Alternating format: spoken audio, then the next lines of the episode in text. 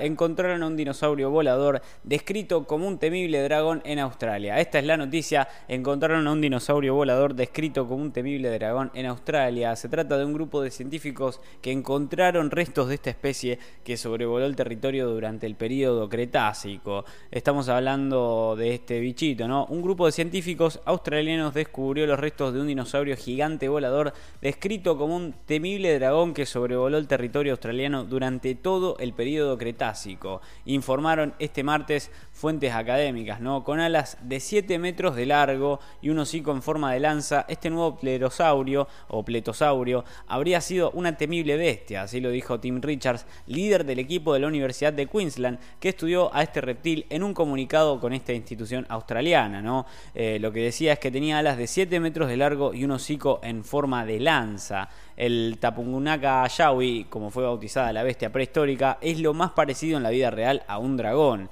Así por lo menos lo dijo Richards, quien aspira a un doctorado en la Universidad de Queensland. La descripción de este pletosaurio se basó en el análisis del fósil de una de las mandíbulas que fue descubierta en junio del 2011 por el lugareño Len Shaw en tierras del pueblo de Guanamara en una zona septentrional remota del estado de Queensland en el este de Australia. Los científicos calculan que este dinosaurio tenía un cráneo de alrededor de un metro y estaba armado de un juego de 40 molares que le permitieron alimentarse de peces de gran tamaño que habitaron el antiguo mar de Eromanga durante el Cretácico y en el periodo que eh, había arrancado hace 145 millones de años y terminó hace 66 millones de años.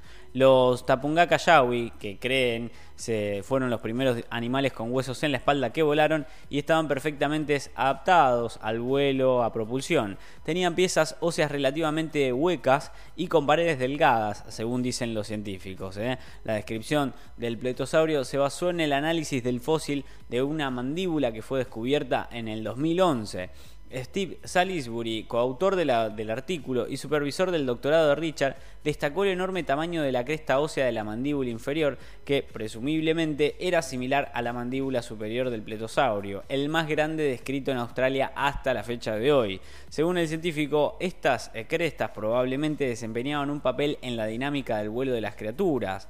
El nombre de este dinosaurio volador proviene de Ngaka o Ngaga y Tapun o Tabun, que en la lengua del pueblo origen de Guanamara significa boca y lanza, respectivamente, mientras que el yawi deriva del apellido de su descubridor, ¿no? de la persona que lo encontró. Así que ahí se habla un poquito de este dinosaurio, se pueden ver las imágenes del dinosaurio volador que sobrevoló los cielos de lo que hoy sería Australia. ¿eh?